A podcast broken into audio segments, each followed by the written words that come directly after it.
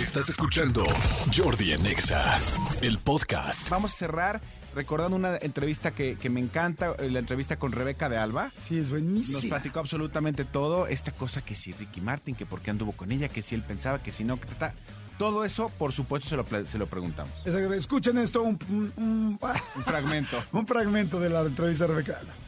¿Cómo es Ricky como pareja? Ay, es muy, es, no sé cómo explicarte cuando simplemente te entiendes muy bien en todo, que no tienes que hacer ningún esfuerzo para estar feliz con tu pareja. No, no tienes que estarte cuestionando cosas, ni tampoco, este, no sé, che- checándolo, vigilando qué hace, más siendo él la persona que es y que en ese momento era, que fue todo el... Bueno, fueron diferentes discos, andábamos por disco. Yo decía, ay, viene otra gira, seguro vamos a cortar por la distancia.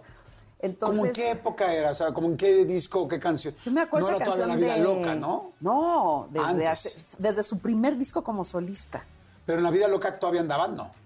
Sí, cuando, cuando lanzó ese disco y fue el video digas. y fue todo, claro, No, no, pero ahí era el hombre más asediado del mundo. andábamos. Ahí estábamos, pero enamoradísimos. Qué padre. En el rollo de la vida loca, Oye, me voy a regresar, perdón, cuando tú Dime. le llevabas los sándwiches al teatro, por otro lado, alguien me contaba ¿Qué? que le echaba rides eh, porque no tenía coche. Eh, o sea, que estaba en un momento, pues que apenas llegó a México y no sabía, no- ¿era así? claro, es que éramos tan amigos y yo tenía un, este, un GTI, ¿sabes? Esos golf así, yo andaba por toda la ciudad. mi primer coche que yo compré en el 90. Y claro, cuando él se vino a vivir acá, primero, él, yo estaba viviendo a dos calles de él porque él estaba buscando este pues, departamento en donde yo estaba viviendo, ¿no? Así resulta que acabamos siendo vecinos y yo en ese momento acabé siendo su aval y lo digo con toda la, las, o sea, no sé, con, de manera divertida y, con, y muy amorosa, porque mi única propiedad era el coche. Entonces fui su aval para que la señora le rentara el departamento y dejaba como garantía mi coche. ¿no? Qué lindo. Después. Desde ahí empezó esa Yo me iba a. Zacatecas y él se quedaba con, con el cochecito, ¿no? Este, de- yo iba por él aquí y allá. Te digo, era, era- hubo algo que nos conectó. Sí, eran un equipo, Y éramos eh. ins- inseparables. Y solitos de repente, pues te das cuenta que estás enamorado y que quieres estar juntos. Y después nunca hubo un tema de vamos a cortar, ni se habló. Era el mismo tiempo, ¿no? De que, o sea, él estaba en una gira y yo me acuerdo que estaba siempre haciendo programas, no me podía ir con él. En el, en el tema de, de- de la gira de la vida loca, sí lo pude acompañar a muchos países. Oye, pero ahí ya era una locura de dinero, de fama. Bueno, no sé si de dinero. Sí, no, yo creo que él porque- llegó al tope ya más alto, porque después de la vida loca yo decía, ¿a dónde más? O sea, ya era como el top de, de tops y se, cons- se, se mantiene. Pero sobre todo es alguien que nunca se ha mareado por la fama. O sea, es, es alguien que yo me enamoré de, de la persona, de, de su sencillez, de, de la inteligencia con la que él está muy en contacto con sus emociones, totalmente. Y además supo cuándo parar, porque era un remolino todo el tema de, de la fama y, Claro. y viajar por todo el mundo, en fin. Y este estaba agotado y se dio un break y se fue a la India. ¿Y ahí terminan? No, es que yo no, el- las idas y regresadas de Ricky y yo fueron varias veces, entonces no me acuerdo con exactitud de qué año a qué año fue la primera, la segunda, la tercera, etcétera. Pero yo creo que la, la más fuerte, que, es- que estuvimos así más unidos que nunca, de- bueno, no creo, definitivamente fue esa gira, ese tour tan largo de El disco de la vida loca. Que ahí sí lo pudiste acompañar. Lo pude acompañar más tiempo. Más Ahí tiempo. sí. Ay, qué bueno. Oye, ¿y qué pasa entonces cuando, cuando Ricky da la noticia de sus preferencias sexuales? Sí. Evidentemente, yo, yo, yo sé que, y no lo, no lo pregunto ni con morbo ni nada por el estilo, al contrario, más bien como seres humanos, como seres humanos, Sí. ese tiempo que estuvieron, que son siete años juntos, pues se habían enamorado uno del otro, ¿no? Es que no eran siete años seguidos. Sí, sí, sí, pero aún así. Pero bueno, pero vas fue mucho tiempo, o sea, cuatro. Pero sobre todo es que antes de eso hubo años de amistad y después de eso años de amistad. O sea, terminan- Son décadas. Antes de que él hable de sus preferencias sexuales, Habíamos terminado hacía casi ocho años. ok, ah, tú en medio de esto, Sí. ¿supiste sus preferencias sexuales? Después de que anduvimos y pasó un tiempo y seguíamos siendo amigos, un día platicamos. Entonces, cuando él salió y dijo, que O abrazaba. sea, un día, un día sí platicaron. Sí, pero no de eso así de tú y yo nos sentamos a Ah. hablar específico, sino que tú sabes, cuando eres amigo no es de te voy a platicar, van saliendo los temas así de Claro. lo más normal. Entonces, cuando él lo dijo, para mí no fue ninguna sorpresa.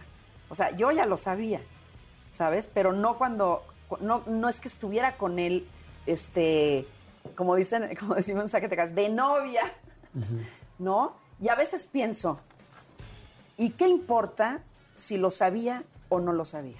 ¿Y qué importa si resulta que te enamoras perdidamente de una persona que tiene otra preferencia sexual, pero te es fiel y te respeta? ¿Y qué importa si una persona es gay, si lo que, si lo que vale la pena es de qué está hecha, qué valores tiene, qué te aporta, qué te da, este, el valor de su vida?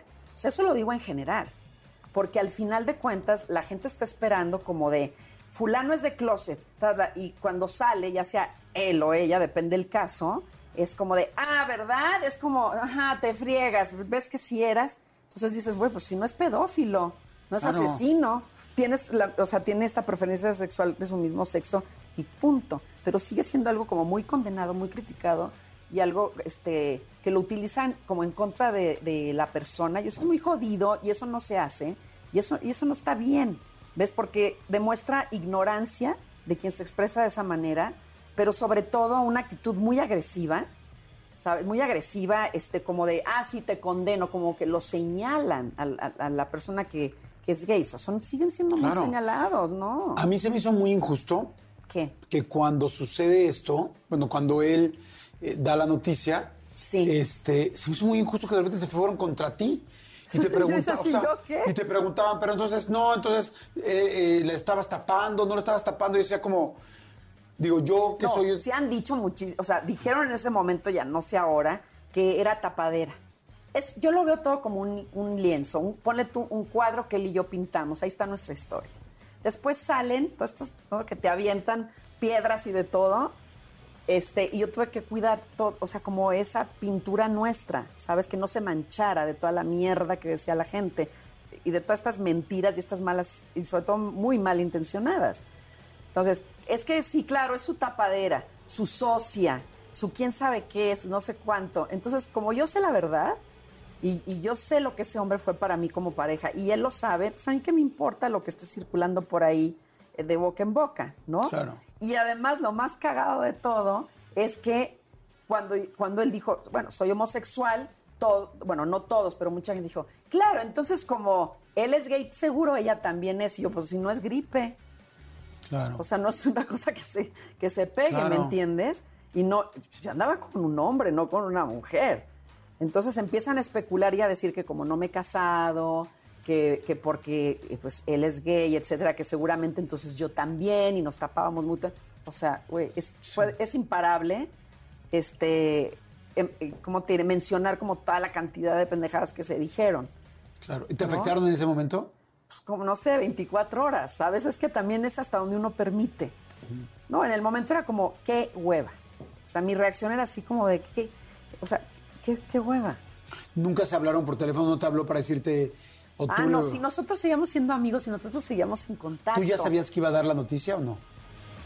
En algún momento sí la iba a dar. Pero no Pero, no dijo, ay, mañana tal hora tal. De repente lo hizo. Y yo lo supe antes, un momento antes. Y Un momento antes de que lo dijera. sí, y, y dices, ok. Y, y no te habló, o sea, no le hablaste tú como dices, no sabes la que se armó aquí, me está hablando Sí, todo el mundo. también le dije, no puede ser, porque fui a un evento a conducir y acabé yo casi embarrada tras bambalinas porque la prensa no me permitía salir. O sea, es como si hubiera matado a alguien. O sea, están, me siento totalmente acosada cuando yo no tengo nada que ver. ¿Qué te decía él cuando tú le contabas? Oye, se armó un relajo No, tremendo. nos, nos reíamos porque siempre hemos tenido un gran sentido del humor. Entonces él me decía, pues hay que verlo como siempre vemos las cosas con un gran sentido del humor, no pasa nada. Le digo, no, mira, el, el tema de ahorita son dos días Claro. y después agarran otra víctima y es otra cosa. Y, en- y entonces, que era el heredero de periódicos, o sea, era mucha, no existían las redes sociales. Bueno, les estoy- imagínense, no existen las redes sociales y siguen con el tema de Ricky, ¿me entiendes? Este, eh, era, yo decía, ese, ese periódico, ese papel mañana envuelve pues el pescado en el mercado y alguien se lo lleva y tal. O sea, esa es la, importancia que tiene, nada. Hay gente que es bisexual, hay una línea completamente de sexualidad, donde no necesariamente alguien es completamente heterosexual, ni alguien es completamente homosexual. O sea, hay tantas Es que la opciones. sexualidad es muy, es muy compleja. Exacto. Y algo muy importante, el amor está sobre la sexualidad. Entonces, Totalmente. yo lo que yo lo que me imagino es que ustedes realmente eran como tú me lo estás retratando ahorita Sí. y bueno, no retratando, me estás diciendo ahorita es Sí. eran dos personas enamoradas. No, éramos una pareja enamorada con todo, toda la intención y toda la pasión en la vida por quedarnos juntos. Claro. Si de repente las cosas no se dan así, si él se dio cuenta, Y luego no te encanta el de, ella lo hizo gay, güey, seguro. Y Ah, sí pues, nunca ¿cómo lo se- vi. cómo se- Esa fue yo creo que la mejor. No, güey, es que ponían en los comentarios de cualquier cosa. Es que ella, ella, es, ella es una machorra. Ella lo hizo gay, güey, te lo juro. Y ahí se empiezan a conocer estos como pirañas cibernéticas. Se empiezan a platicar. Y yo decía, no puede ser posible.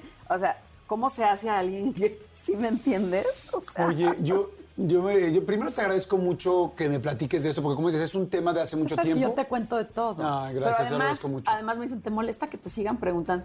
No, es que toda la vida, toda la vida, él es una figura tan fuerte que me van a preguntar Claro. siempre.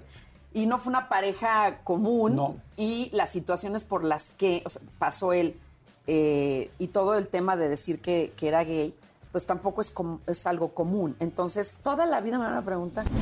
Pues bueno, ya la escucharon. ¿Quieren escuchar la entrevista completa Rebeca Alma, que está buenísima? Vayan ahorita a mi canal de YouTube, Jordi Rosado. Acuérdense que el mío es con Y, no con J. Jordi Rosado.